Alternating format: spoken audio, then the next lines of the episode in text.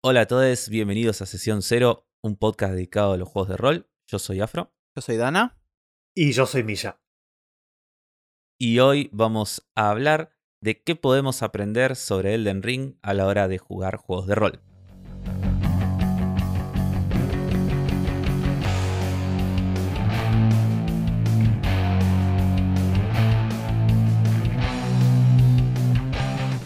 Bueno, eh, esto es un programa muy especial.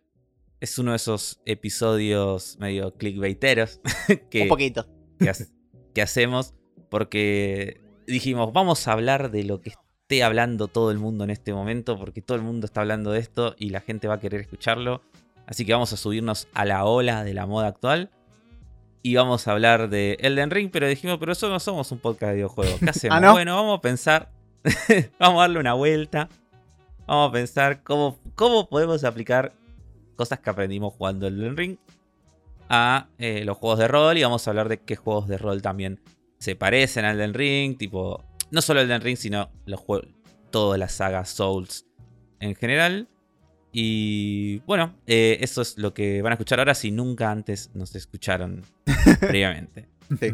Eh, antes que eso, me gustaría que Milla se presentara un poquito y tirara sus, sus chivos, sus links, sus cosas. Eh, sí, bueno, me, me llamo Milla, diseño juegos de rol, también hago eh, trabajo por comisiones, cosas como eh, escribir o hacer consultoría o, o editar textos para juegos de rol que hace otra gente. Eh, También hago traducciones, si alguien está necesitando traducciones de sus juegos de rol entre ¿viste? La, la pareja de lenguajes español Sí, e inglés. Español, inglés o inglés, español. Claro. Exactamente. De, de cualquier, en cualquier sentido. En cualquier sentido, es calle de doble mano el laburo este. Eh, pueden encontrar mis juegos en mi página de itch, eh, millapanarin.itch.io.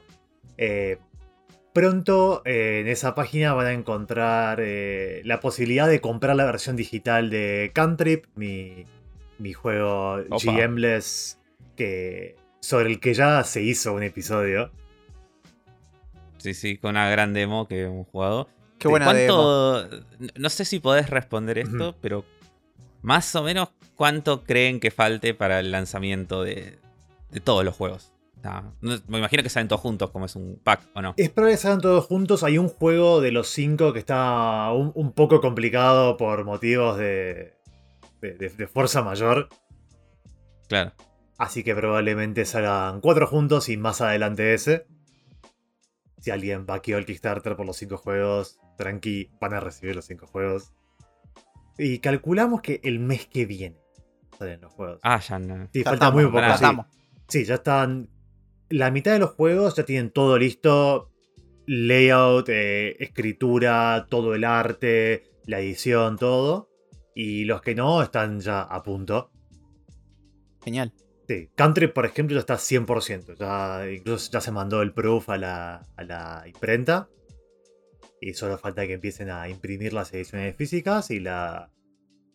Y dentro de poco también se suben las ediciones digitales, tanto a itch como a el sitio de Soul Muppet, la, la editorial. Excelente.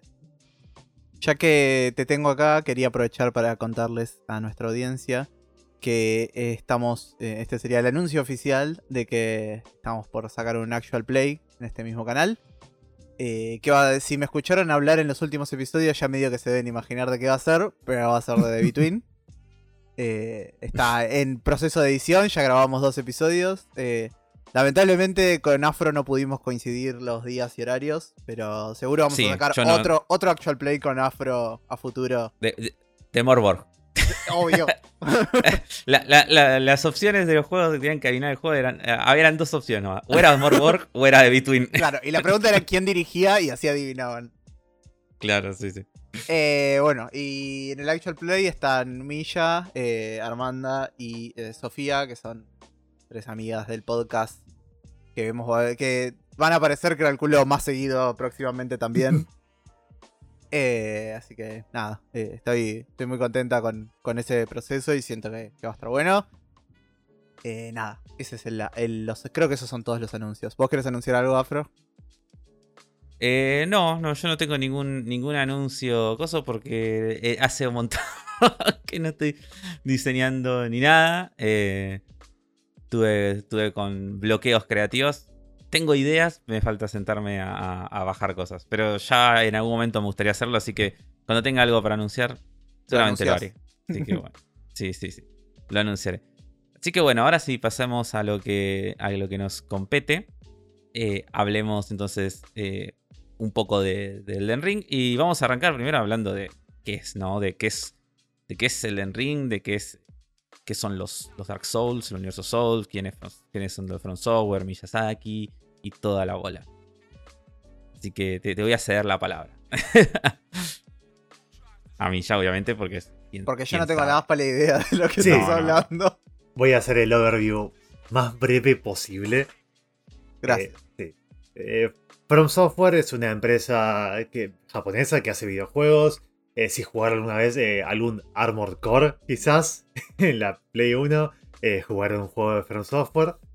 Y salieron, se catapultaron a la fama, particularmente en Occidente, con el lanzamiento primero de Demon Souls y después de Dark Souls, que salió en el 2011, creo. Sí, por ahí. 2010, 2011. Sí. Sí, 2011, porque yo me acuerdo que siempre me parece demencial pensar esto, el mismo año que el Skyrim. Claro.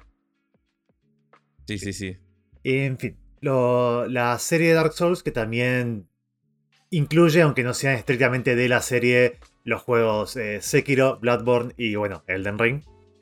Eh, son juegos de acción, RPGs, digámosle, en tanto que leveleas stats y ahí se termina la parte del juego. En ese sentido, en ese sentido igual son eh, mucho, o sea, si, si uno tiene el palo más de los videojuegos, ¿no? Y está acostumbrado a que algo de RPGs es un juego en que se, se basa en stats y en estadísticas y en, y en distintas cosas así. Eh, los Souls son como lo más RPG que existe. Son como ultra crunchy en ese sentido. Como tenés un millón de números, un millón de stats eh, y cosas que afectan realmente al juego y que se siente realmente diferente controlar distintas clases de personajes y distintos builds de personajes. Sí, sí, se, como... se sienten como otro juego a veces. La, variedad de builds. Este, bueno, son juegos que si estuvieran en algún momento en cualquier lado de internet sabrán que eh, son famosos por el nivel de, desafío que, implican. Son juegos que a mí me hacen acordar mucho a, juegos viejos, juegos como de Super Nintendo, en tanto que eh, es mucho prueba y error. Tenés que eh, fracasar un montón de veces antes de poder progresar.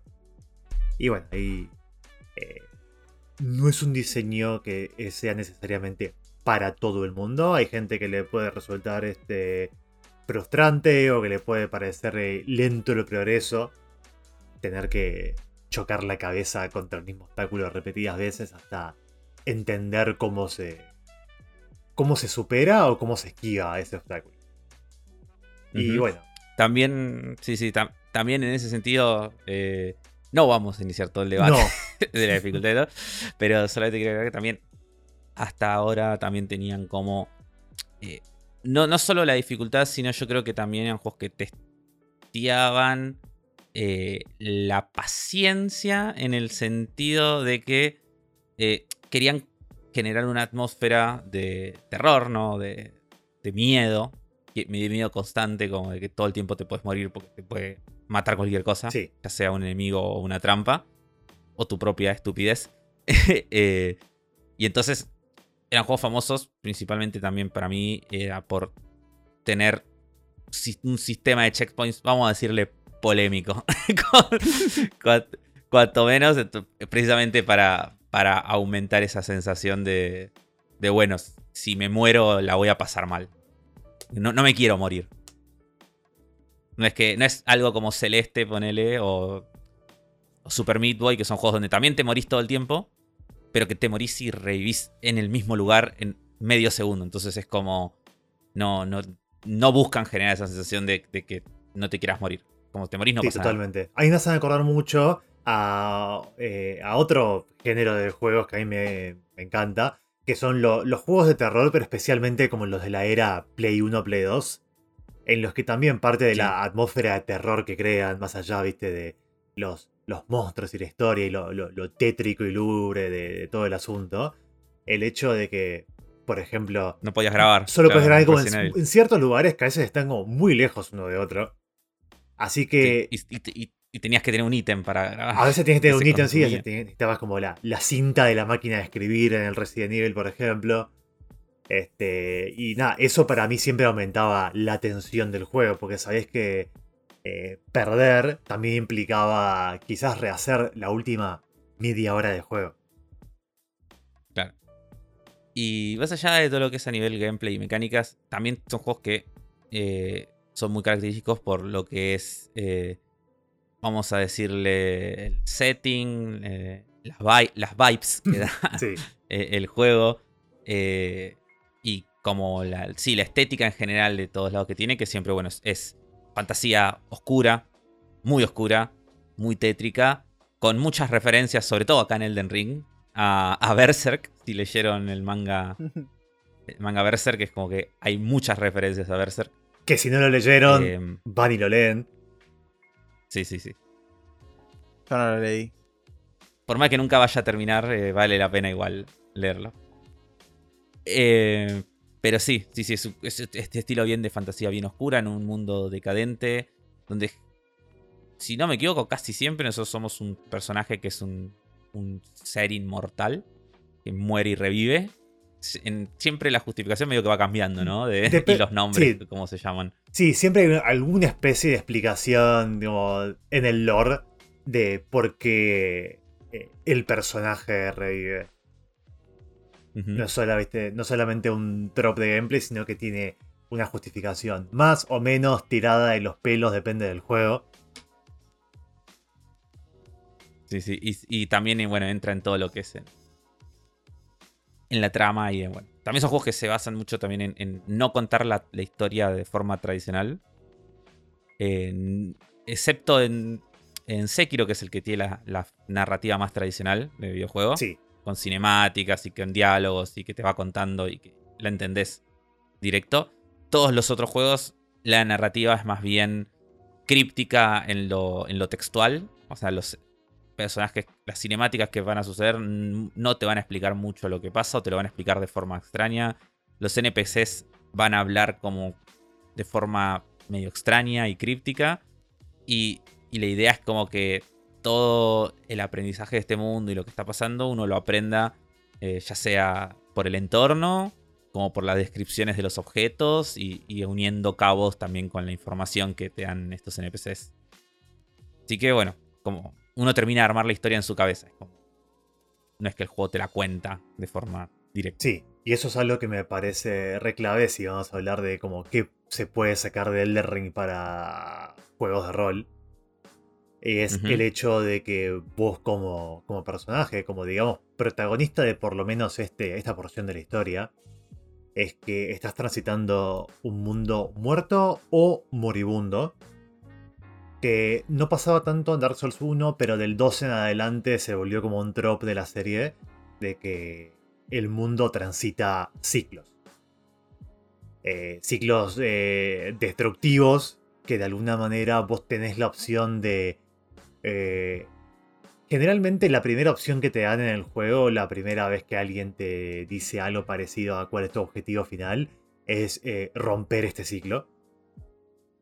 Pero siempre a lo largo de los juegos encontrás eh, facciones, NPCs, pistas que te dicen que quizás romper el ciclo no es lo correcto, quizás hay que continuarlo pero de otra manera, quizás tenés que este, usurpar lo que sea que sea el, como el catalizador del ciclo y llevar al mundo para otro lado. Suele haber una tercera facción que quiere también hacer algo raro. No quiero decir turbio porque como que todo el mundo es medio turbio en estos juegos. Como nadie Claro, tiene como. Nadie no es turbio. nadie tiene como motivaciones eh, realmente puras. Y eso es lo que a mí me parece eh, interesante, en especial para cualquier tipo de juego de rol que tenga ya incluido en sus, en sus mecánicas un arco narrativo que lleva a, un final dado. Como, por ejemplo, hablamos de, de, de Between. Y muchos de los juegos que están. Eh, que usan el sistema de Card from Brindlewood, tanto Brindlewood Bay como de Between o Apocalypse Keys, todos implican algún tipo de eh, final. En Brindlewood Bay es como un enfrentamiento final contra un culto medio En, eh, en The Between es el enfrentamiento final contra la Mastermind, la figura corte Moriarty.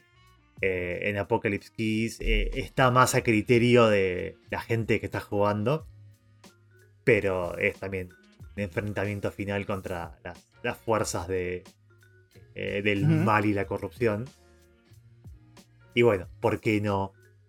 ¿Por qué no podría haber ¿no? un, un Carson Mindelwood en un mundo de fantasía oscura en el que el enfrentamiento final sea este, y acá, bueno, no es spoiler de Elden Ring, pero bueno. Este, el Elden Ring es un. No un objeto físico, pero sí es por lo menos un concepto. Es un. Es un aro. Que se rompe en pedazos. Y lo que tenés que hacer en principio es eh, juntar los pedazos del aro y restaurarlo.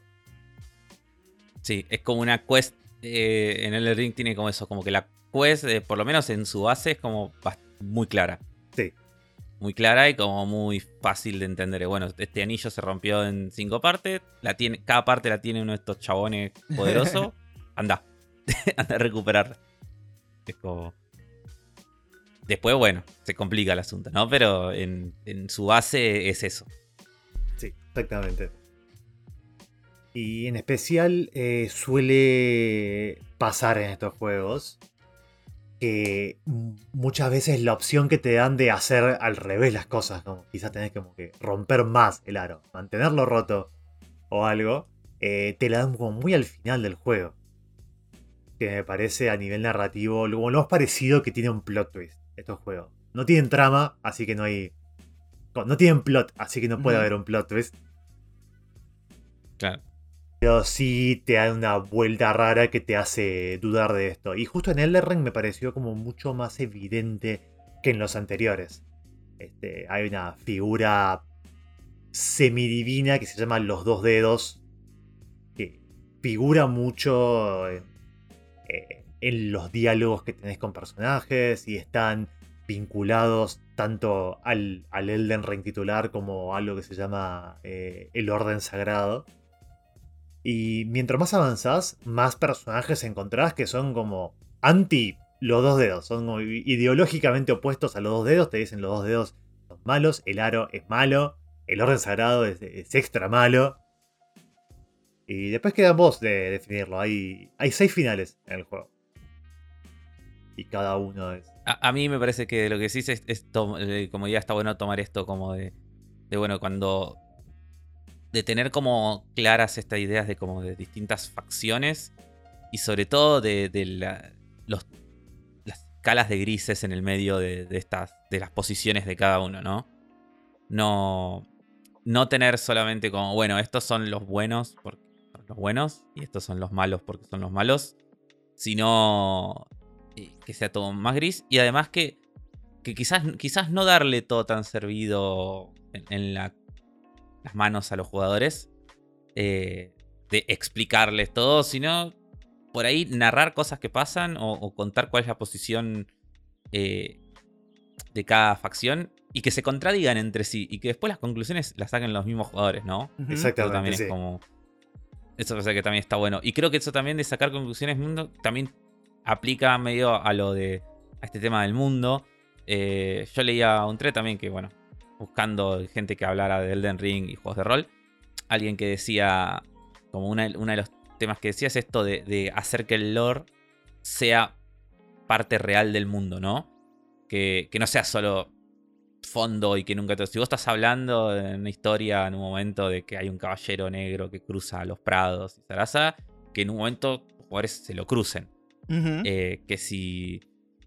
Que si en un momento, eh, no sé, algo del lore habla y narra O, también lo mismo de contar cosas como por el entorno, ¿viste? Como, no sé, la situación más, típica del mundo, que es, no sé, unos orcos que atacan un campamento, es como, por ahí no, no, te cruzas con los orcos, sino que simplemente es, llegaste a un lugar y lo encontrás todo destrozado y, y y nada, y eso ya te hace saber de que ahí pasó algo y hay una historia. Y como, por ahí no se la contás a los jugadores en palabras, pero va construyendo el mundo en base a lo que ellos ven y ellos van uniendo los Claro. cabos. Claro. Para llevarlo por ahí por un lado, porque yo vine acá a hacer preguntas complicadas y, y- y escuchar las respuestas. Sí. Escuchar sufrirlas para responder. Yo siento que en esta lista de elementos hay algunos elementos que por ahí no sé si está bueno adaptar a juegos de rol. O sea, hay cosas que me parece que es como, está re bueno lo que están diciendo y, siento- y veo como los juegos de rol. Pero por ejemplo, el foco absoluto en el combate. O sea, yo no, no siento que eso es algo muy de videojuegos. Y que si querés hacer un feeling eh, Souls-like o un feeling Elden Ring en tu juego, no deberías apuntar a tener combates hiper difíciles de dos horas. Como no, no se siente bien eso Mm, en una sí. mesa de rol como se siente en un videojuego. Eh, totalmente. No, tal cual. Yo, yo, yo estoy de acuerdo. Eh, para mí la clave incluso es. eh, es como lo opuesto. Es tratar de tener pocos combates. Pero que esos combates. O sea, si estás jugando un juego, obviamente que, que tenga combate, ¿no? Siempre partamos desde ahí. Eh, y, y que esos combates sean. sean. No voy a decir difíciles. Porque también la dificultad en los juegos de rol tiene como otra. También, digamos, desafiantes. Otro, otro tema, ¿no? Depende. depende sí, des- yo diría mortales. Está bien. O, Peligrosos. eh, peligrosos. Porque por ahí estás jugando, no sé, algo más como un PBTA en donde no, es- no existe medio jugar bien. Como Claro. si existiría en, en, en, no sé, en D&D o en algún juego más de combate táctico. Donde sí tenés que usar estrategias y todo como para superar porque es como medio wargame barra juego de mesa el combate. Eh, pero en un PBTA no, pero sí, eh, sí se tiene que sentir que- que hay, que los stakes son altos. Que, los personajes pueden morir y que los jugadores por ahí tengan la, la posibilidad de que sus personajes mueran. la- por ahí la decisión incluso que sus personajes mueran. Eh, y a su vez yo creo que la muerte tiene que estar... Porque estos juegos, bueno, tienen todo un tema con la muerte, ¿no? De que morís, perdés tus almas, después tenés que volver a recuperar. Digo, la muerte siempre está atada de forma narrativa, como dijimos antes, a- al mundo del juego. Entonces yo creo que también la muerte es algo que depende del juego que vos juegues o si estás armando vos tu propio juego, tiene que jugar un papel, tiene que pasar algo con si te morís. No necesariamente que revivís, o sea, no, no, no estoy hablando de que de meter una mecánica para revivir. Eh, pero sí tiene que haber una consecuencia. Como que la muerte tiene que ser un eje temático importante en la historia. Sí. Temático e incluso también mecánico. Sí, tiene que haber, pues tiene que haber una mecánica que esté relacionada con la muerte. Puede ser cualquiera, digo, no hace falta que sea revivir como Dark Souls. O en Elden Ring. Sí. Puede ser, tipo, te morís, te morís, ya está, digo, pero tiene que significar algo. Muerte. Y, y tiene que estar contemplada dentro de las situaciones normales que puedan pasar para que los jugadores sepan de que siempre que se van a enfrentar a un enemigo, pueden morir. Entonces, eh, por eso digo, no creo que sea una cuestión de dificultad, pero sí de que se sienta ese peligro. Y no solo en los enemigos, sino también en el escenario. Yo creo que algo donde es. No sé si fácil, pero sí donde sentiría muchas como. Donde a mí por lo menos me es más directo aplicar cosas que veo en el ring en cuanto a nivel diseño y cosas así. Es en cualquier cosa que sea OSR o medio dungeon crawler. ¿Mm? Eh, y en esos casos es como, bueno, es pues, more work, ponele, ponele. Y es pensar de que, de que tu dungeon, tu, tu escenario, tiene que tener trampas, tiene que tener eh, lugares donde, donde los jugadores, en el caso, bueno, en un juego de rol, uno tiene que incentivar otras cosas, ¿no? El pensamiento lateral, la creatividad. Entonces es como, bueno, esos son los tipos de desafíos que vos querés en un juego de rol, a diferencia de un videojuego donde vos estás eh, testeando el desafío motor, motriz de, de los jugadores. Sí, obviamente no la puede agilidad. testear los, los reflejos ni la capacidad de reconocer patrones, que es lo que te testea Dark Souls Claro. o No. Ring. No un juego de puedo rol. Get Good tirando dados. No podés, no, lo lamento. Eh, pero bueno, pero, pero sí es eso, como incluir desafíos que, bueno, que, que, que tengan consecuencias peligrosas y salen mal, pero que bueno, entonces que los jugadores tengan que pensar y, y poner lo mejor de sí para superarlo. Y para responder la, la pregunta de Dana directamente, yo coincido totalmente de que eh, hiperenfocarse en el combate, que más allá de todas las cosas ¿viste? paralelas de Dark Souls, ¿no?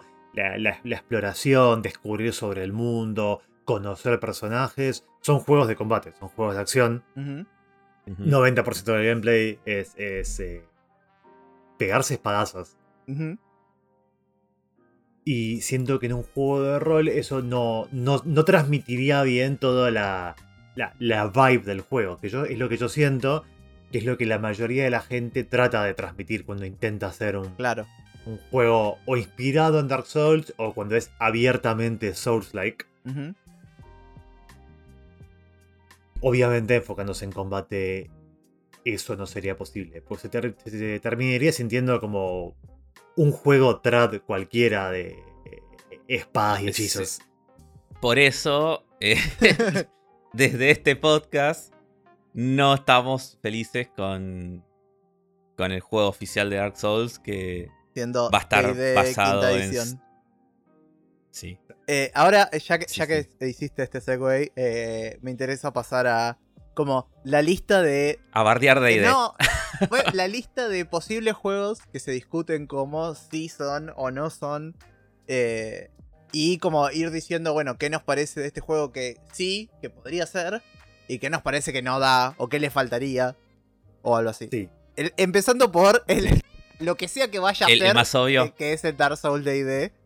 Que, que medio que no sabemos qué va a ser, ¿no? Porque, tipo, más allá No que el hecho de usar D&D es como un misterio todavía. Pero en realidad, sí, sabemos. En realidad sabemos que va a ser un embole y va a ser un libro muy lindo, pero nada más. Sí. No, no, o sea, sabemos que va a ser D&D con otra skin y a lo sumo alguna que otro sistema eh, sumo- metido encima, pero como que no... Digo, un juego que intente capturar las sensaciones y todo, de como dijimos, de un Sol tiene que estar pensado para eso. Desde Sí. todas sus mecánicas, no solo desde, desde el setting. Sí, yo del juego este de, de Steamforge, el D&D quinta edición, Souls-like, va, Dark Souls en verdad tiene Sí, la licencia. La licencia de Dark Souls. Este, vengo viendo las previews, eh, leyendo el sitio y también vi un actual play que hicieron. Y artísticamente me gusta mucho. Se siente como medio como la interfaz del juego, pero hecha más linda. Este, capturan bien la, la estética. Y ahí se me acaban como las cosas buenas que tengo para decir. Porque O sea, vos- o sea, podemos, decir que, podemos decir que, punto bueno, contrataron buenos diseñadores gráficos. eh, sí, totalmente. Sí, sí. Pero ves, por ejemplo, cómo está escrito. Como hace poco revelaron la- las clases o una porción de las clases que iba a haber. Eh, Que ya por varios motivos no me gusta que tenga clases. Eh, un eh, i- iba a decirte eso. Con- Iba a decirte eso. Ya hago que el- tenga sí. clases, ya, empe- ya empezó. Ya empezó Sí, mal. Hago la, hago la sidebar de decir que en estos juegos vos empezás y elegís una clase y todo lo que te que determina una clase son eh, tu distribución de stats inicial, que Sí. 30 niveles después ya no importa, y los ítems con los que empezás. Claro, pero vos, incluso en Elden Ring, yo supongo que en los Souls. o sea, yo nunca llegué tan lejos en ningún otro Souls. Vos me dirás eh, si es así o no, pero en Elden Ring en un momento incluso ganás. Eh, eh, llegás a un NPC que te da la posibilidad de cambiar todos tus stats, o sea, reubicar todos tus stats. Sí. Entonces, no sé, vos venías, vos venías jugando con un personaje todo con fuerza y un escudo y espada gigantes. Y de repente decís, ah, quiero ser un mago. Y vas ahí, te cambias todos los stats, te subís toda magia, arcano, no sé qué, y vas tirando magia de repente. A las Exactamente. 80 horas de juego. Bueno, como, eh, Demon no hay no hay nada Souls- que te lo impida. Demon Souls no lo jugué. En Dark Souls 1 no se puede respequear en ningún momento. En Dark Souls 2 sí, en el 3 también. En ambos es una cantidad limitada de veces en cada playthrough porque es un ítem que gastás. Eh, en Bloodborne no se puede.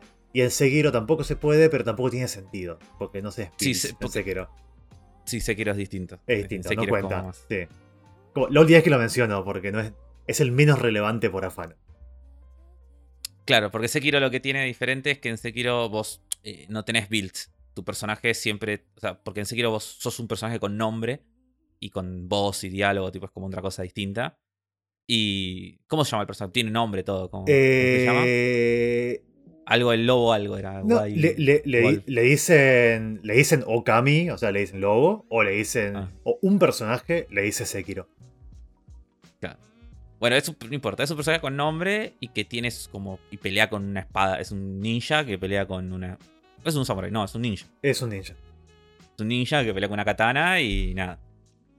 Listo. Vas a usar esa katana todo el juego. No, no, no. no. Y espero que te guste Claro. porque no hay otra. Claro, sí, sí. Este. mm, En fin, sí. Eh, respequear es limitado o imposible en, en estos juegos. Pero sí, la clase inicial que elegís es muy poco importante.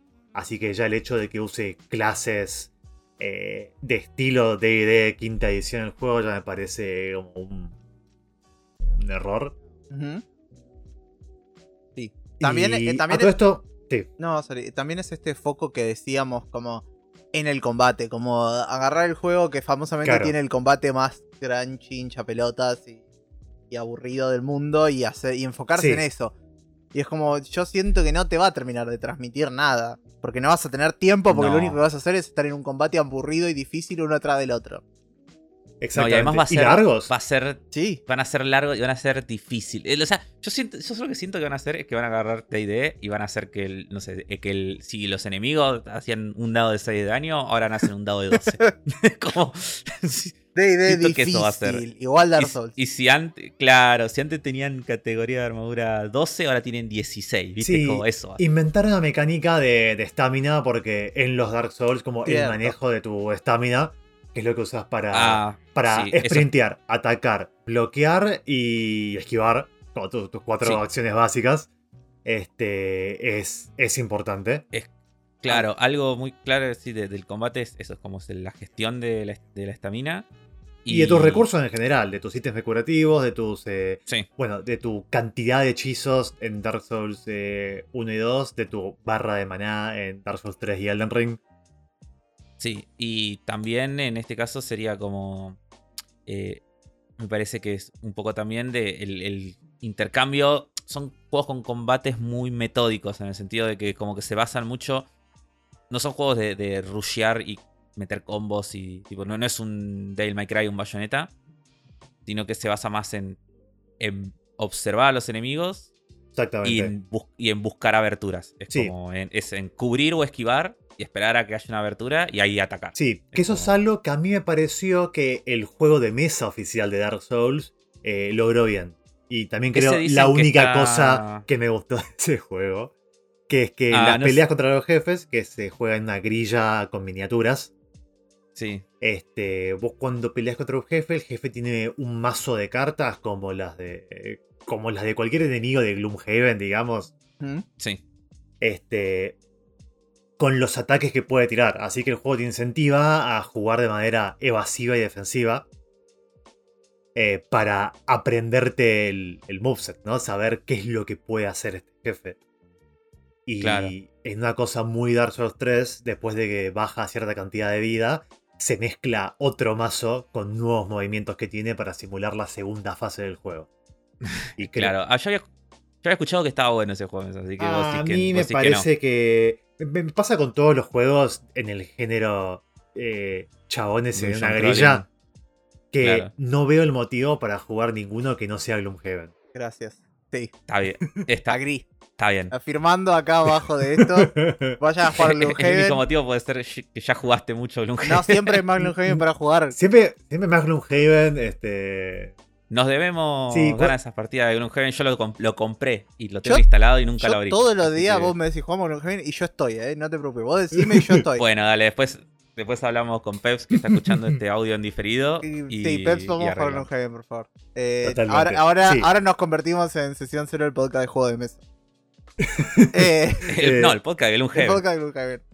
Antes que me olvide, quiero decir, estamos hablando del juego oficial de Dark Souls, pero en verdad esta es como. Eh, Ese eh, segundo, ese- sí. El hack de quinta edición oficialmente licenciado de Dark Souls. Hay un juego de rol oficial de Dark Souls que salió en Japón, está solamente en japonés. Sí, no Eh. está traducido ni. Yo, eso, es- esa es la parte que no entiendo. ¿Cómo? Porque aparte, el, o sea, Elden Ring ya vendió cuánto, como 12 millones de copias. 12 ¿no? millones de En- copias, sí. En, en una semana, una cosa así. Eh, y los Dark Souls, creo que la saga entera llega a como 30 millones de copias acumuladas. Más o menos. cosa así. Sí. son, y son juegos que la gente que le gusta Dark Souls son fanáticos. tipo, Como Sí. es un fandom, fandom. Entonces, a mí me sorprende que nadie haya traducido ese juego. ¿Qué pasó? Lo que hay son gente que lo leyó y al sumo te hace un posteo en un foro que dice, bueno, lo leí y el juego es más... Y les explico más o menos cómo es el juego. Pero nadie, tipo, lo agarró y lo hizo un PDF, ¿entendés? De Exactamente. un fan translate. Y me sorprende. Sí, Como no, no, no, me sorprende mucho que no, que no exista. Yo leí a una persona en algún foro o algo decir, eh, si te metes al board de juegos de rol de, de 4chan y preguntaste, lo consiguen, pero no voy a hacer eso. no. no. Si alguien eh, es más valiente que yo, que lo haga, Sí, nos lo, pa- nos lo pasa no- después en un, un mensaje, pero. que nos pase el PDF, sí, sí, totalmente. pero traducido Pero por. Limpiado. Lo que- Claro. Limpiado como de las manos de los nefastos de 4chan. Sí, lo que llegué a leer de cómo funciona el juego oficial de, de Dark Souls, tiene cosas que me gustan, cosas que no. Eh, aprecio que no trata de emular este, como ser un personaje en ese mundo, trata de emular jugar el videojuego. Sí, En el sentido- eso es algo. Es, es- eso quería decir que yo que nunca jugué ningún juego de rol japonés. eh, porque de hecho creo que. No sé si hay alguno que haya llegado acá traducido, ni siquiera en inglés, como para que podamos realmente probarlo. Eh, Ryutama, Pero- ¿no es ah. japonés? Rotama creo que es japonés. Creo. Sí, Atsuhiro. Lo que tengo entendido, por lo que dice la gente, me estoy, acá estoy- me estoy basando 100% en opiniones de, de terceros, es que tienen un, un estilo muy Sí. particular de, Sí. de encarar los juegos de rol, mucho más quizás gamificado, más juego de mesa que, que- Sí, sí, sí, como la inspiración para mí más directa de todos estos juegos es tipo Final Fantasy Tactics. claro. Eh, eh, es interesante para mí porque tienen como que incluso sus juegos indies como que fueron por otro lado. ¿no? O sea, para mí es muy loco que Sí. si vos lees un indie juego de rol japonés, lo primero que hay, tipo, abrís el manual y lo primero que hay es una demo extendida como de todo el juego, como una, una sesión del juego, como que la van describiendo, como si fuera un ejemplo muy largo del juego. Y después vienen las reglas. Sí. Es como, como Incluso que... algunos tienen como un manga que te Sí. explica el juego Sí, y me parece fantástico. el de Dark Souls tiene, tiene el manga. El de Marza tiene un manga, sí. Es como algo que claramente nin- ninguno de nosotros es muy experto en el tema, pero es algo que a mí me interesaría en algún momento, como meterme deep en, en la... Mal. y en- en A mí también, Tratar de encontrarle, para un futuro eh, sesión cero investiga, eh, nos Sí, metemos en juegos de rol Alguno de este estilo de juegos, sí. Algún juego de este estilo que esté traducido en inglés, si alguien sabe que está escuchando esto y Sí, sí, Sí, eso. si pero de este si estilo, quieren- no, si no. quieren recomendar juegos de rol japonés, indies o mainstream o lo que sea, nos, nos tiran en los comentarios o en Twitter o en algún lado. Sí, yo conozco Ryutama, que es muy, muy pastoral, muy cozy. Los dibujos me hacen acordar un poquito. Pero tipo después el juego no tiene absolutamente nada que ver. Es un Final Fantasy donde lo más importante sí. es administrar bien tu inventario. Exactamente, sí. Ves los dibujos y parece Wonder Home. Hat Atelier. Sí, también. Sí, y después vos lo abrís y hay como reglas de combate súper complejas, tablas de equipamiento, Mm. este, un sistema de inventario súper crunchy. El, Eh, me- tiene que elegir qué tipo de dragón es y en base a eso qué historia cuenta. Es muy raro, pero es Sí. interesante. Hace cosas interesantes. Sí lo es. Sí me gusta de lo que hace el juego oficial japonés de Dark Souls, de que eso de que emula el videojuego que me parece como una admisión bastante honesta de como qué es lo que intento hacer. Eh, en tanto que, por ejemplo, uno de los jugadores es como les jugadores, ¿no? La persona que está jugando. Y el resto de la gente, el resto de sus amigas que están en la mesa jugando, son solamente personas que, que invocó para jugar en cooperativo. Ok. Así que eh, es la única persona como que se puede morir más veces. Es un frame raro, vamos a decir. De, de- Es un framing muy un extraño. Sí, y de hecho hay una regla opcional que está más que nada para que te rías, ¿no?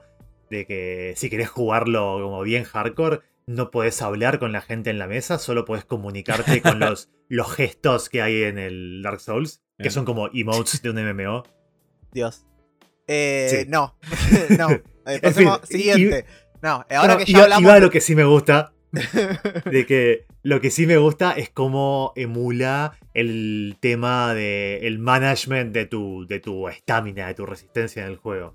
En tanto que en cada ronda de combate vos tirás eh, una cantidad de D6 iguales a tu estamina o relativos a tu, tu stat de resistencia. Y cada acción que tomás cuesta una cantidad de de estamina. Ponele, tiraste 6 de 6 que salieron, yo qué sé, 1, 2, 3, 4, 5 y 6, digamos, ¿no? Y te dice, yo qué sé, tenés un arma súper pesada y te dice, bueno, golpear con este arma cuesta 5 de estamina. Así que tenés que agarrar un dado que muestre 5 o más en la cara y, y lo gastás para hacer eso. Eh, escudos más grandes eh, gastan menos estamina para bloquear, pero eh, impiden más daño.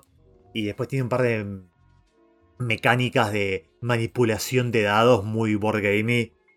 Porque, por ejemplo, si en tu turno vos gastás un dado de estamina idéntico a un dado de estamina de tu, de tu oponente, eh, se considera como que lo stuneas por ese turno. Como que sus armas clashean, que es algo que pasaba mucho en el Dark Souls 1. Ujú. Así que tiene mucho de esa cosa muy de board game táctico de, bueno, yo tengo estos dados, vos tenés estos dados, a ver qué podemos hacer. Este, ver si me conviene esquivar o bloquear, que también es una decisión que tomás todo el tiempo cuando estás jugando Elden Ring. Eh, si te conviene, viste, tratar de bancarte el golpe o tratar de esquivarlo a riesgo de recibir 100% del daño. Claro. Y eso me gustó bastante del juego. Eh, el daño fijo por arma, que es algo que veo que muchos juegos RPGs, TTRPGs, Souls-like, usan dados de daño que me parece que No. es una es decisión mala. No- Los dados de daño tienen que dejar de, de- de Existir. eh, excepto, Sí, sí. excepto en, en OSR es el único lugar donde tiene sentido. Después, en cualquier otro juego no tiene sentido. Exactamente. Porque justamente algo que para mí es Red Dark Souls es como saber cuando estás haciendo un área, especial si la estás haciendo muchas veces porque te seguís muriendo, saber que a este enemigo de tres golpes lo mato, siempre. Así Claro, que, y el, el- el- el problema es cómo le pegas esos tres golpes. claro. Pero con la variancia enorme de daño que te da, yo qué sé, tu D8 de daño, me parece que se pierde mucho a la onda que estás queriendo capturar. Y Ujú. nada, eso, sí. eh, sí. Pulé para abajo a dados de daño en un juego de zombies.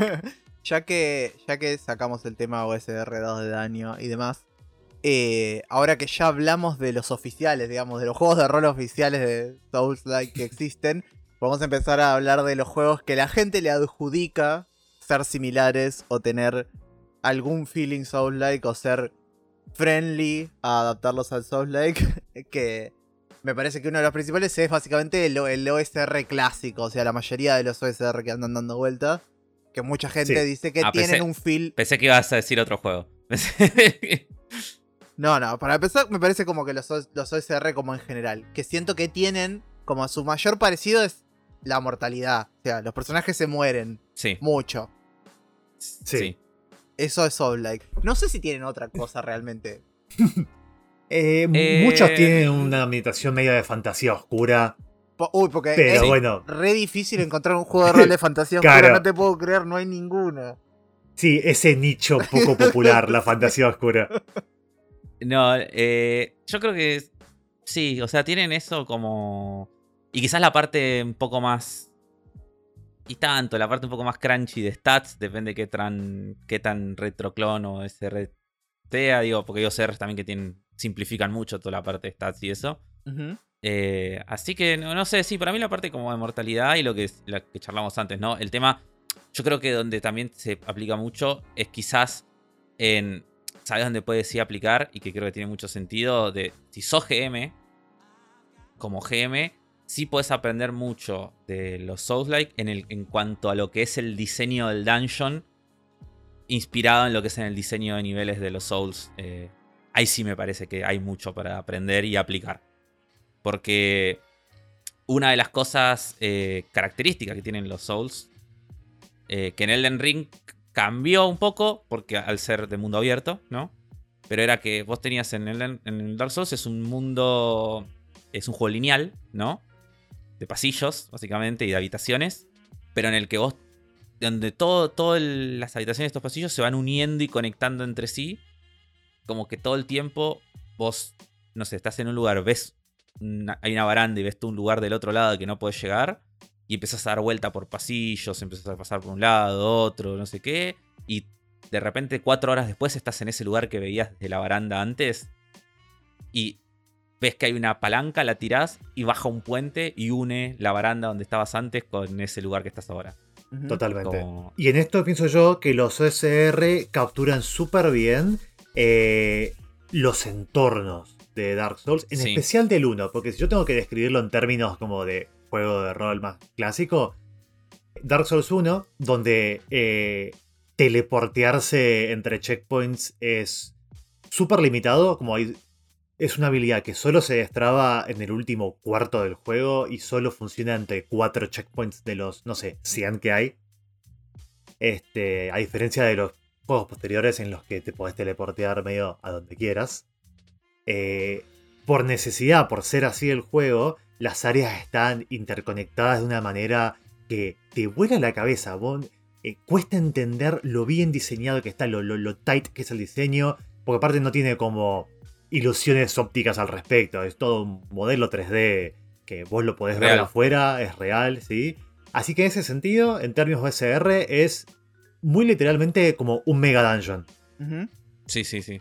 Es por eso digo, si vas a hacer GM como en la parte de diseñar dungeons, eh, ahí sí creo que hay como mucho que puedes aprender y tomar y en esto, en, los atajos, en, la posición de trampas, en la disponibilidad de enemigos, en, desafiar a tus jugadores y en bueno, en lo que decíamos antes también de, contar, pero sobre todo porque ah, otra cosa donde se acá hay otro, otro parecido que tienen el OSR con, con los dungeons, que los OSR por general, las aventuras de OSR no, no buscan eh, contar una trama prefijada, tipo un arco narrativo prefijado, sino que generalmente lo que hacen es presentan a los jugadores con un conflicto y una misión, te mandan a un dungeon o al donde sea, y la historia es emergente una vez que estás ahí.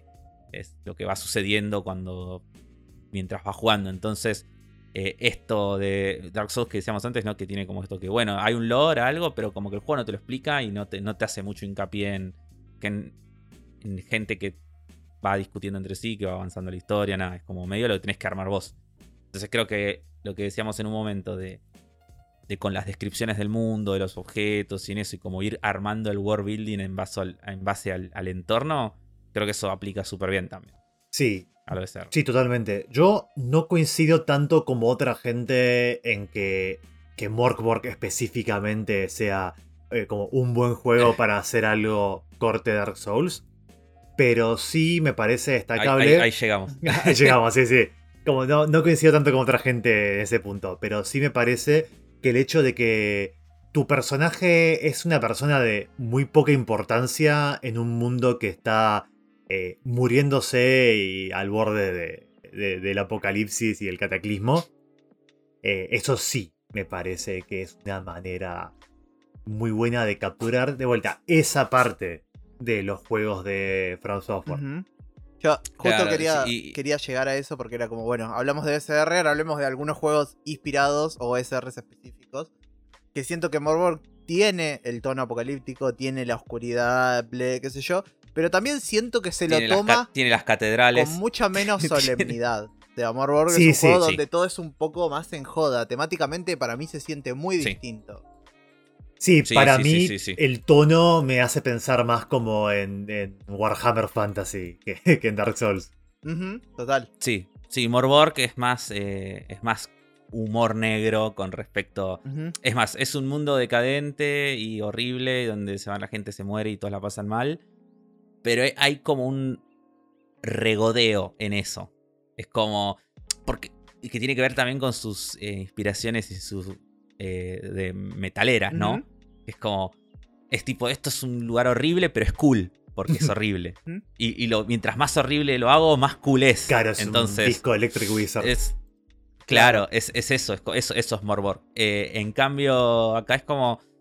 esto es un mundo horrible y peligroso, pero quiero que los jugadores, eh, tanto si están jugando un Souls como si están jugando un juego de rol inspirado en ello, sientan eso, sientan que es un lugar horrible, peligroso y que les dé miedo y que se sientan inseguros e incómodos mientras están. Tal cual. Mi interpretación es como que yo siento que en Soul las cosas tienen que tener como una solemnidad y una dignidad que Morbor jamás tiene. Como que todo es.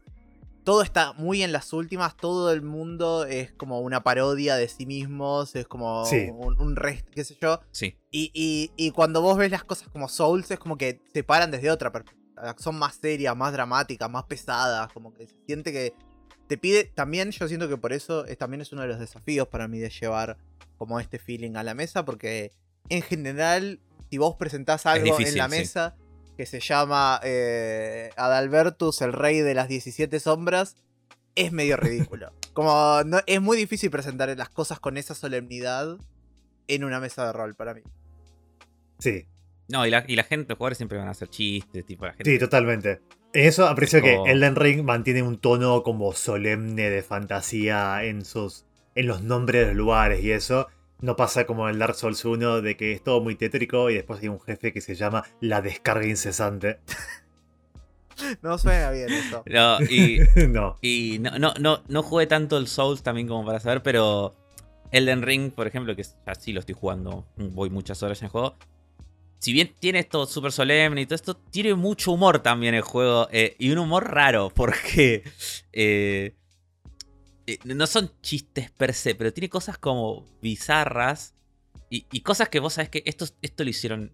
Cosas como que de- de- descomprimen, ¿viste? Creo que eso también puede Sí. ser un aprendizaje para, como para tener. Por ejemplo, uno de los NPCs más queridos del juego es literalmente una tortuga papa. Sí, No papa de, de, de la, de la verdura, sino el papa. sí tiene, un es una tortuga gigante con un gorro de papa. Sí, es una tortuga sacerdote. Que, es el sacerdote, Que y después como, masa. como personaje es re serio, te da un montón de exposición sobre el mundo, tiene como opiniones sobre el mundo, como incluso opiniones que no, no ves en otros personajes. Como tiene una de mis frases favoritas del juego que te dice que, eh, que la básicamente te dice la herejía no existe, es un constructo social. el, o después, no sé, testó una raza de personajes que son eh, jarros. Son jarrones con brazos y piernas. Sí.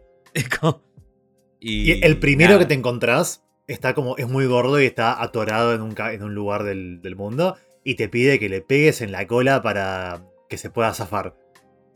Y eh, en esto, ya que estamos hablando de esto, voy a meter uno de los que para mí son más tirados de los pelos.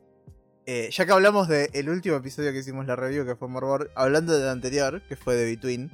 Yo siento que Sí. The Between, como sorprendentemente, cada vez que hablan de algo, como que termino pensando en The Between. Porque siento que esto de, por ejemplo, los ítems como el mejor traslado del flavor o del lore, eh, o la forma donde aprendes el lore, y, y como y- crípticos y abierto a la interpretación, y ble, me hace pensar mucho en las pistas de The Between. En cómo Totalmente. Podría- en cómo se interpretan. Sí. Y los NPCs, como los NPCs que ustedes describen, para mí suenan a NPCs de The Between. O sea, hay, ya hablamos de que hay un hombre en la máscara de sol en The Between y un hombre en la máscara de sol en, en, En Elden Elden Ring. Y tipo, todo el mundo los viene comparando. Yo que, que sigo a Jason Córdoba, es como la décima persona que le pasa el screenshot desde que salió el Den Ring y dice, che, mira, tu NPC está acá.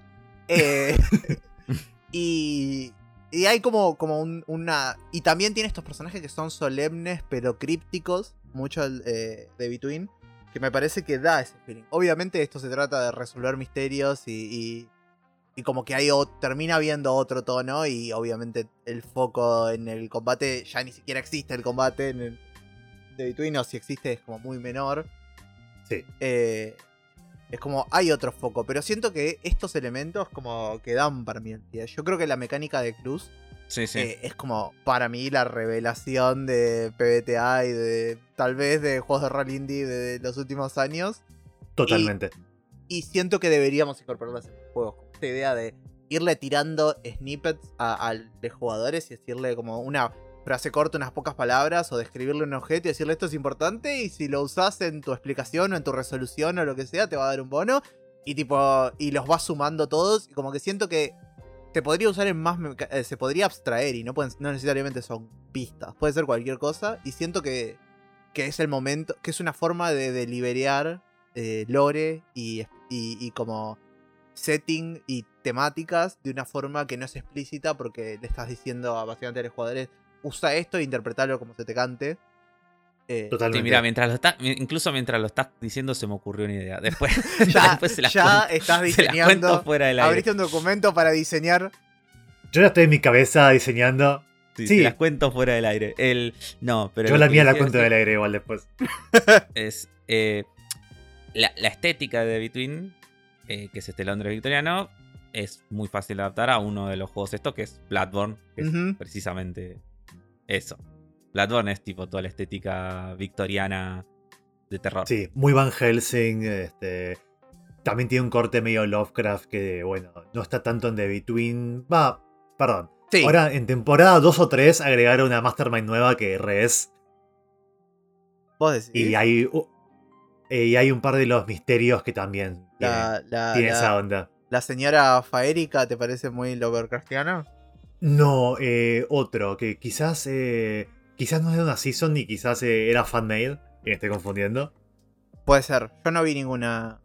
Se llama Almirante algo. Ah, el almirante Coso es de la, es de la Season 2. eh, sí. Está bien. Que ese bueno, es más, más, eh, más literalmente alien que. Ah, no, vos decís eh, Dios Beso, primigenio? Beso Higher Ese. Conquistador. No, es fanmade. Sí, Es como. beso. Es, es sí. un alien. Es muy. No es muy Lovecraftiano. Es muy Ah. alamuresco para mí. Ah, sí, me gusta más así, sí, definitivamente. Eh, Es muy Eh, como. es está muy inspirado en, en, en The League of Extraordinary Gentlemen. Que medio que pelean habitualmente contra aliens. Cosas de otro mundo y ble. Claro. Eh, lo que sí. eh, y me, me gusta que hayas mencionado. Como. eh, que hayan mencionado particularmente Bloodborne. Porque un juego, otro juego que toma inspiración muy directamente de Bloodborne y cita a Bloodborne en un montón de cosas, es otro juego que ya hicimos review también, que es Hard City Beneath. Totalmente. Y no sé si se puede definirlo como Souls-like, pero definitivamente hay algunos ejes temáticos que van por ahí. No sé qué piensan ustedes. Sí, para mí la exploración del, de- de- del heart, de toda la, zona subterránea, digamos, yo la siento muy como Bloodborne. Que Bloodborne tiene un diseño de niveles este, que a mí me hace pensar mucho en, eh, en Dark Souls 2, ¿no? Que no es tanto un Mega Dungeon, sino que se siente más como un point crawl o un hex crawl, si tuviera que adaptarlo, ¿no? A, a cosa de rol. Y bueno, obviamente la, la temática, en especial los arcos que te implican tanto en los, los callings de Hard como en las clases, para mí retienen la, la vibe de, de Bloodborne. Eh, que todos tienen algún mambo con, eh, con sangre o con low-key canibalismo, con eh, dioses oscuros o dioses secretos. Como hace poco jugué en una mini campaña de Hard jugando Junk Mage, una clase que es una especie de. En las palabras de Gran Howitt, todas las clases de, Hard son Warlocks y Junk Mage es el más Warlock de todos. Porque tiene una especie de adicción a la magia que está presentada de manera como de adicción a las drogas en el juego, pero que como que en vez de tener un dealer, digamos, este saca el poder de una variedad de dioses super turbios. Que no es exactamente lo que pasa en Bloodborne, pero eh, Va por ahí. tiene la onda, entraría perfectamente, podría ser un, un DLC. Sí, y después, bueno, están las clases más, más Bloodborne que son. Ahora no me va a salir el nombre. El. Sí. El, tipo que ah, come, que come bichos y se convierte en esos bichos. No me voy a acordar el nombre de la clase de. Sí. Pero La bruja es muy. No solo jugable en Bloodborne, pero hay NPCs eh, que podés conocer o que son aludidos en descripciones de ítems que son re la bruja de, de Heart. Este. Ah, hay algo que. Vuelvo muy brevemente a, a Sí, The bien. Between, porque mencionaste lo de que los NPCs como que cuadraban bien con esto. Solo para decirte que sí, cuadran re bien. Eh, algo que tienen todos los juegos, los Dark Souls y Elden Ring, son lo que los fans llaman las quests, pero que no son una quest habitual de RPG, de videojuego RPG. Vos conocés un personaje que a veces solo te, te saluda, te cuenta quién es y nada más. Te lo cruzás más adelante y te revela más cosas. quizás en tus exploraciones encontrás eh, descripciones de ítems o cosas que aluden a este personaje y eventualmente termina eh, pidiéndote algo o pidiéndote que tomes una decisión y sus motivos suelen ser como muy suyos, suelen no compartir con voces. Eh, en, en, Elden Ring los NPCs son muchísimo más generosos con la información que te dan. Claro. Mientras que en otros juegos eran más crípticos. Y para mí eso es re de Between, como, che, en este lugar me parecería re piola que tenga lo que ver este NPC. Y digo, así, esto era, era parte de mi plan, ¿no querés ayudarme a completarlo? Es re de Between y es real lo que pasa múltiples veces en Elden Ring. Si vieron todos los, todos los memes de el NPC que te abraza. Sí. Y que, y que te debufea por abrazarte. este, después tiene toda una quest que la se completa muy cerca del final del juego. Y después está involucrada en uno de los posibles finales del juego. Lo mismo con, con Rani, la, la otra que habrán visto memes, la, la bruja con cuatro manos. Que tiene una quest muy muy larga, con, que involucra a otros NPCs. Que bien podría ser como su propia strat de Between. O su propia serie de threats. Total. Este, y también es otro de los finales. Sí. Y... Eh, en fin, quería solo volver a eso. No, está bien, está bien. Para entrar en uno más, seguir con esta, con esta lista, vamos avanzando.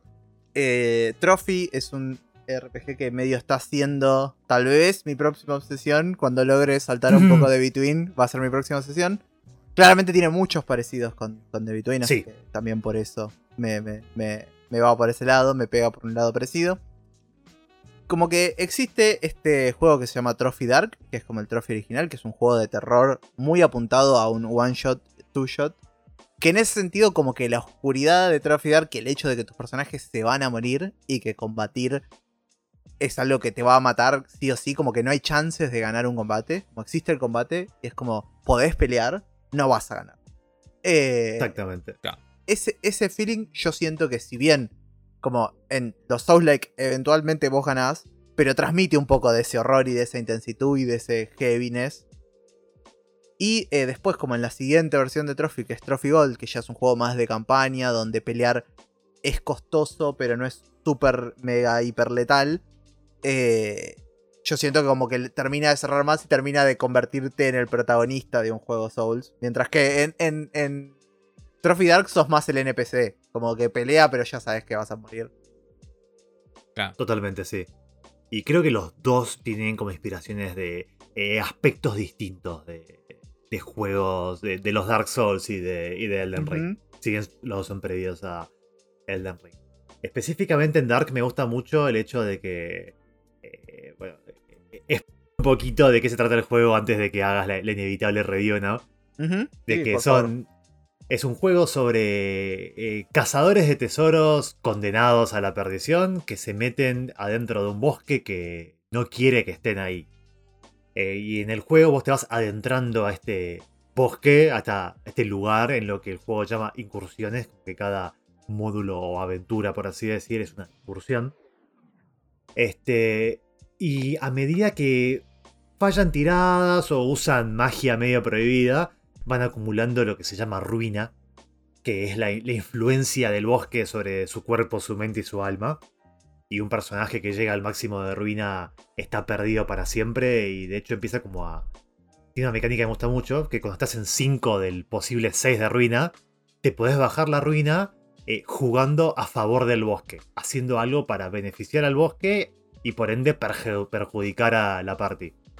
Pero el hecho de. Este hecho de poder perderte para siempre, convertirte en una especie de eh, sirviente eterno del bosque, es algo que sucede mucho en Dark Souls Elden Ring, específicamente en Dark Souls 1, donde hay una especie de dicotomía entre eh, la humanidad como concepto y lo que llaman el, el hollowing, como convertirse en un vacío. Eh, todos los personajes que encontrás están en alguna etapa del proceso de, Halloween de perder por completo su humanidad y convertirse en una especie de eh, zombie sin conciencia. Y de hecho tu personaje va como alternando entre una y otra. ¿Mm? Este, y me pareció que es algo que para mí tiene unos paralelos re claros con la ruina de, de Trophy Dark. Sí, total. Eh, nada, la ruina también existe en Trophy Gold. eh, también está como eh, toda esta oscuridad y todo como el peso de que tienen los personajes encima. Y también, como nada, yo siento que estas cosas obviamente están más atadas temáticamente. Pero también yo siento que para mí es más importante que esté atado temáticamente porque siento que es muy difícil traducir mecánicamente juego un jugador. Sí. Mecánicamente, Sí. muchas veces los videojuegos, es esto que hablábamos del combate, son sobre skill física, que obviamente no, no se traducen muy bien a juegos de rol, son sobre ciertos conocimientos tácticos, son sobre Reflejos. builds y asignar puntos de una forma óptima y hacer bien tus cuentas. Y, Sí, co- cosas que, que en un videojuego funcionan porque los resultados de eso los ejecuta en tiempo real una computadora y no tenés que estar haciendo las cuentas vos ni revisando un millón de tablas cada vez que vas a tirar un... Ujú. ataque. Ni buscando builds en internet, porque sabemos que hay builds de DD, pero la gente en los juegos de rol Sí. buenos no tenemos builds. Nadie tiene que buscar. Che, pasame, quiero jugar eh, The Between, voy a ¿Qué- jugar qué- esta- este playbook, eh, ¿qué- ¿cómo lo armo? ¿Cuál es la buena este build? move, sí. Sí, ¿Qué move piqueo? ¿Cómo reparto los stacks? ¿Qué me conviene? No.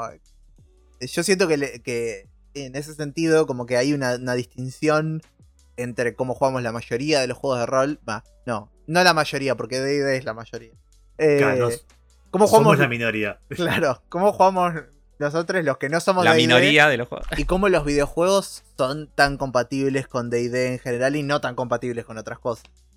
Eh, Exactamente. entonces es como. Sí, por eso D&D, lo hemos dicho muchas veces, eh, a mí sí me gustan los videojuegos de D&D. Yo soy muy fanático de Baldur's Gate. o sea, me- un- Baldur's Gate 2 es top 3 de mis juegos favoritos de toda la vida. Eh, y Neverwin- Neverwinter, Eye of the Beholder, digo, millones. Ahora estoy esperando Gate 3 zarpado. Eh, de- para mí D&D funciona re bien como videojuego. como, porque funciona bien como videojuego, no como juego de rol. Tal cual. Eh, entonces nada, es como... No, para mí no hay que enfocarse tanto en las mecánicas, hay que enfocarse más en lo temático como yo lo siento. Sí. Pero para seguir avanzando, yo sé que vos te, Villa, tenías un, un guardado un, un juego que querías como decir como tu juego definitivo entre, Sí. entre los Souls-like TTRPGs. Tal vez este sea el momento. Sí, eh, lo digo con el. eh, ¿Cómo es? Con el disclaimer de que este juego tiene dados de daño y se los resacaría. Ok. No. Porque es un juego muy inspirado en diseño eh, trad eh, OCR Light, digamos. ¿Mm? Eh, se llama Runkern.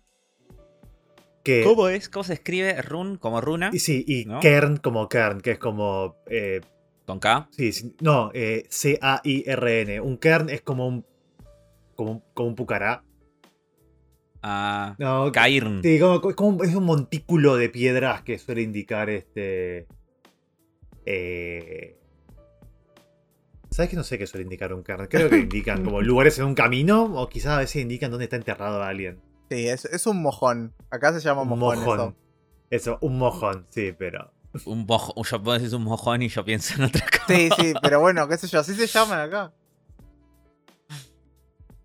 Está muy bien. Eh, bueno, contame qué onda este juego. Sí, bueno, eh, el Kern original es un juego medio también de fantasía oscura, de combate, este, que eh, enfoca en la vulnerabilidad de los personajes, en que los personajes no tienen eh, clase y de que trata de, ser un juego como muy de explorar dungeons, pero hacerlo con este principio medio indie de la ficción primero. Claro. Eh, y hay un hack de este juego que se llama Runkern, que está explícitamente diseñado como un Souls-like. Este, lo pueden encontrar en este. También tiene página de, de itch. Sí. Sí, sí, yo estoy en. Si ponen Rune Cairn, Sí. así como en Google les va a lo primero que sale es el- la página de Exactamente. Este hack se juega de a dos, GM y jugadores. Que eso es algo también que siento que eh, el juego en party es un poco anti Dark Souls. Sí, que son juegos muy sobre la soledad. estar, es- estar solo, claro. Sí. Que de hecho, eh, jugar cooperativo en Dark Souls es eh, súper cómico. Digo, te- te- se, se rompe el tono, se rompe la vibe, se rompe el balance, todo jugando cooperativo. A mí me encanta, es re divertido, pero claramente no es el. No es lo que la gente está eh, tratando de capturar cuando hace juegos de rol. Así que el hecho de que se juegue solamente como de un eh, aventurero solitario me parece que está bueno. Este, este juego está súper inspirado y ambientado en mitología nórdica, que más allá de que está muy quemado, nórdica, me parece que el hecho de que tenga este eh, lenguaje de, fantasía heroica en el que la magia es conocida, pero también es rara y es, eh, peligrosa y es muy potente. Eh, lo ayuda un montón. Creo que tener este. una. una atmósfera intencional y clara. Y que todo tiene alguna relación con, con esta temática de mitología nórdica.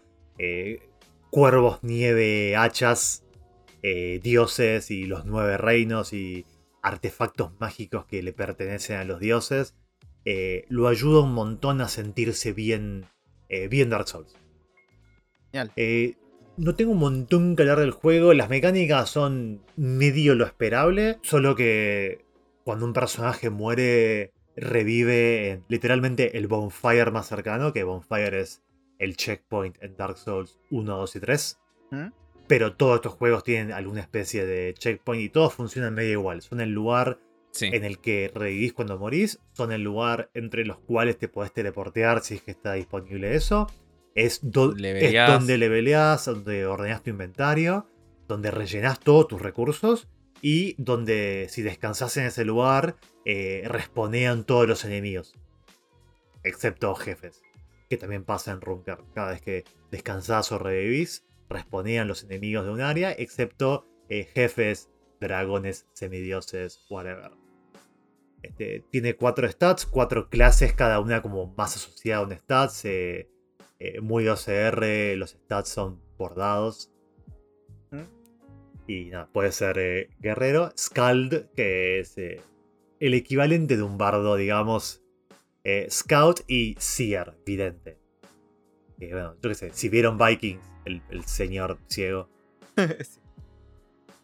Eh, El, el tam- eh, aviso que, bueno, este juego tiene community copies. Yo Sí. me acabo de bajar una. Tiene como 600. Tiene muchas, así que eh, si están escuchando esto, eh, entren a ver si hay todavía. O si no lo pueden comprar, hasta 4 dólares. Así que. Acabo de entrar Bueno, pero si para no revisar cuántas comprar- quedan y quedan cero. Así que gozale haberte llevado la última copia afro a la gente. Quedan cero. Yo cuando entré decía que había 90 y pico. Ah, entonces estoy viendo otra cosa, yo me parece. Quizás es una edición vieja.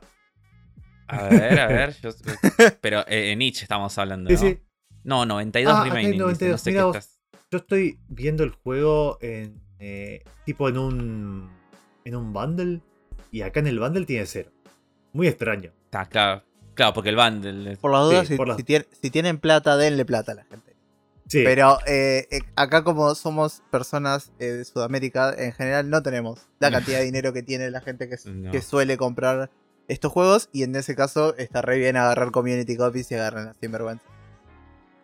No, y además es, es- no, no es solo una cuestión de plata, sino eh, dólares. Sí. Eh, comprar en dólares es tiene otras complicaciones más allá de la cantidad de plata sí, totalmente. en nuestro país. Sí, cosa que. Como te- no todas las sabemos tarjetas todos, te dejan, sí. algunas te, con- algunas te convierten en la... Sí, pero digo, aclaro por si hay alguien escuchando de otro país, creo que teníamos un- unos oyentes Sí, de... sí, sí. algunas España, en España. eh, eh, bueno, sí, acá hay unas complicaciones con el cambio a dólar eh, a nivel... eh, eso. Y por eso, y por eso eh, estaría re bueno que si ustedes no tienen esas complicaciones se suscriban a Sesión Cero y nos ayuden bancándonos. Así nos dan plata para comprar los juegos que no tienen community copies y los podemos comprar y podemos hacer reviews.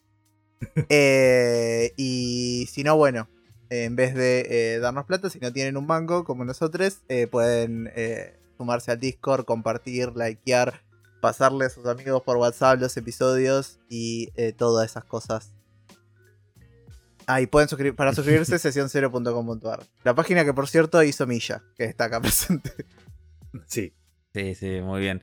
Eh, yo, bueno, para ir medio ya cerrando, quiero re- recomendar tres juegos de los cuales no jugué ninguno de los tres. así que no puedo dar mi experiencia de cómo es jugarlo realmente, pero sí los, eh, le- los leí. ¿Mm? Que están. Estos sí están directamente inspirados en. En los juegos Souls. El primero de ellos es Swords Under the Sun.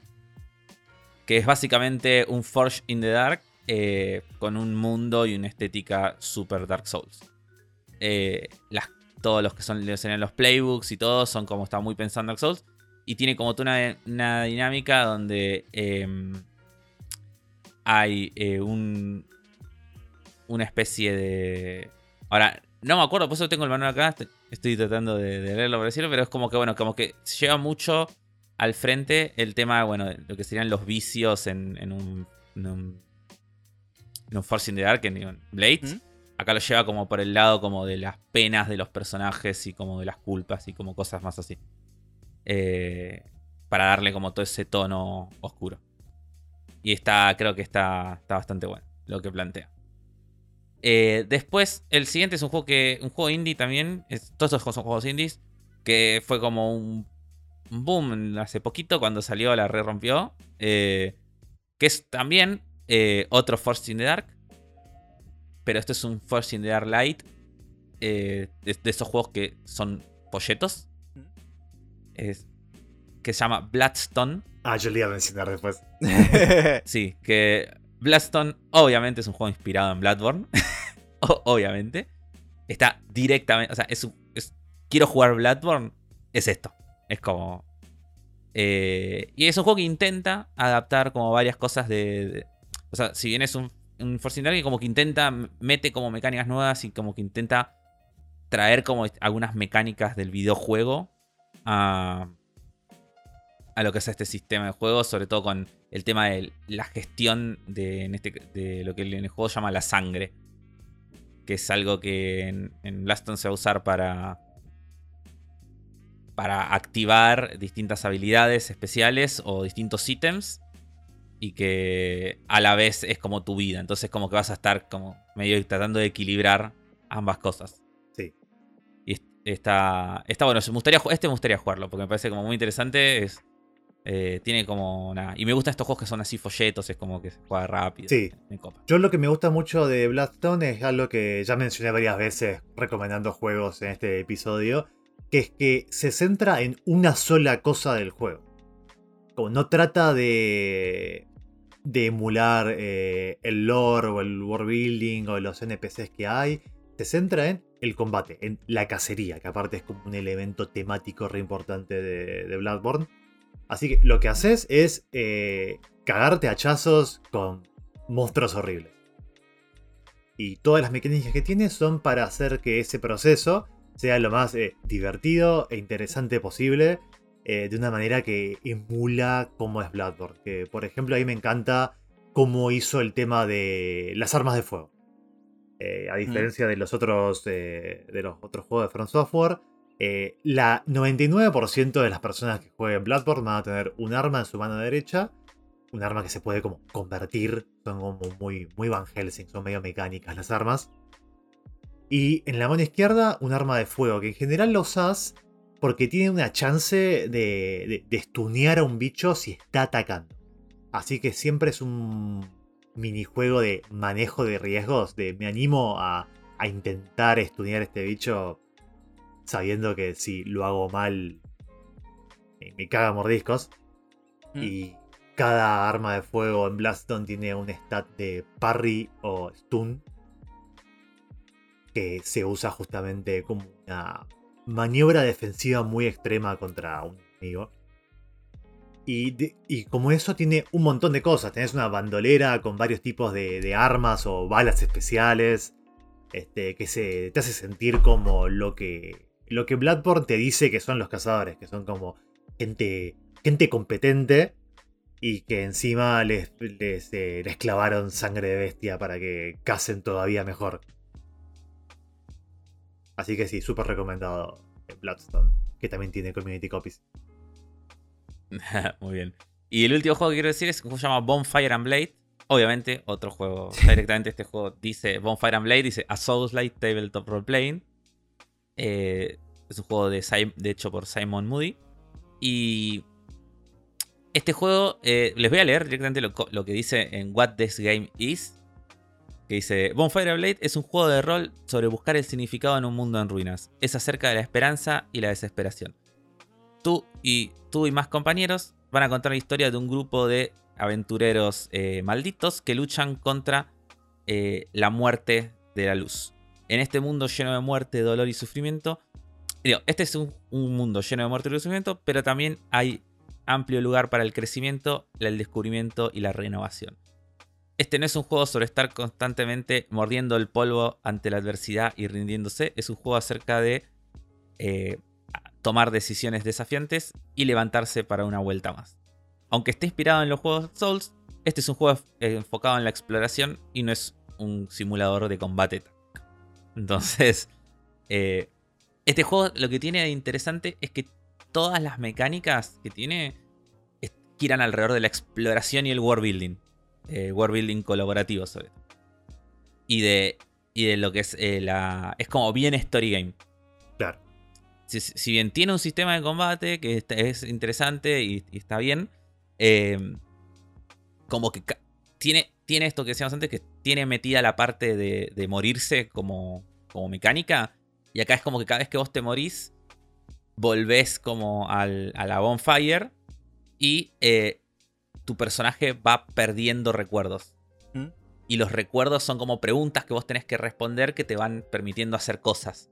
Entonces es como. Tiene como. Todo, como una gestión de, de los cosas. Y a mí me gusta esto, por ejemplo, como decíamos, ¿no? Que medio que lo comparaste cuando vi en un momento de las pistas, que son como preguntas abiertas. Eh, entonces es como que eso hace también que los personajes eh, sean, pasan a ser todos distintos y tengan como su propio. Su propio momento. Y este juego me parece que a nivel eh, vibes y a nivel lo que intenta buscar en cuanto a la exploración y llegar a estos lugares, descubrir cosas nuevas. Y eso es como que. De vuelta, no tuve la oportunidad de jugarlo, pero me parece que. va por ahí. Tiene, altas chances de como ser como muy efectivo en, en transmitir las sensaciones. Milla, ¿vos tenés algún otro último juego para ir tirando y cerrando o alguna conclusión final? Eh, solo quisiera repetir esto de que si se quieren poner a hacer un hack de un juego para hacer que sea tipo eh, Dark Souls, Bloodborne, Elden Ring o. Oh, Dios mío, Sekiro. Eso es algo que todavía nadie intentó hasta yo sé. que aparte está lleno como de herramientas copadas que me gustaría verlas implementadas en un juego. Mm. O más allá de la espada, que es obviamente vole. Este, conclusión final: no existe, diseñenlo ustedes. Exactamente. Pero que no sea de idea, van a estar bien. Sí, y diría, céntrense en una cosa que les gusta de, Elden Ring o de Dark Souls, sea eh, el mundo o la exploración o eh, yo qué sé, explorar la historia de cómo era el mundo antes de desmoronarse, que es el estado en el que vos lo experimentás ¿Mm? eh, cuando estás jugando, o si es solo en el combate. Pero creo que tratar de capturar todo eso en un solo juego eh, no es posible, tener con un libro rechancho lleno de cosas que eh, solo se entiende su hilo conductor si está en un videojuego. Claro. Eh, algo que dijiste, quiero, quiero complementar lo que dijiste de, las armas y eso. si van a hacer un juego centrado en combate, sí, apoyo la moción de, Piensen la manera de que se puede hacer el juego de, de que las armas y los builds de los personajes se sientan distintos. Yo creo, que es, yo creo que es una de las grandes deudas pendientes todavía de los RPG, de los juegos de rol. Eh, no solo hacer un, combate, digo, que, sea divertido desafiante y estratégico, eh, sino también eso, hacer que las clases se sientan distintas desde, desde cómo se. cómo se usan. O sea, que no sea lo mismo si voy con un hacha de dos manos pesadas gigante que si voy con un rapier. ¿Estás diciendo que tirar un te- D6 de daño o un D8 de daño no es suficiente, Afro? Por favor. Por favor. Sí, no, no, no lo es. Yo creo que el juego que, el juego que más se acerca, aunque no tiene nada que ver a. Aunque creo que, las, que se, iba a decir que es Slayers. Que es un juego donde. que tiene un sistema de combate bastante complejo, pero no complejo de difícil, sino complejo de, de, de copado, digo, pensado y, eh, y con varias capas. En el de que cada clase de Slayers tiene un- su propio sistema de juego como particular. Y ese juego sí, ahí se, se resiente y es un juego que tiene un millón de hacks de gente que hizo sus propias clases y todo. y Está como una comunidad Sí. como muy copada. Y me parece que en Slayers cita, ¿no? Como. Puede ser que cite como inspiración Bloodborne. Pero puede ser. Eh, Eh, creo que hay una clase que es medio, medio pistolera rara y que esa es la que está como medio inspirada en Bloodborne. Yo coincido en que es una duda pendiente hacer un combate táctico que sea realmente este, eh, emocionante, táctico y ágil. Yo creo que. Y divertido, sí. Yo, creo que, yo creo que la manera correcta de esto es eh, agregarle las mecánicas de roleo a Gloomhaven. También.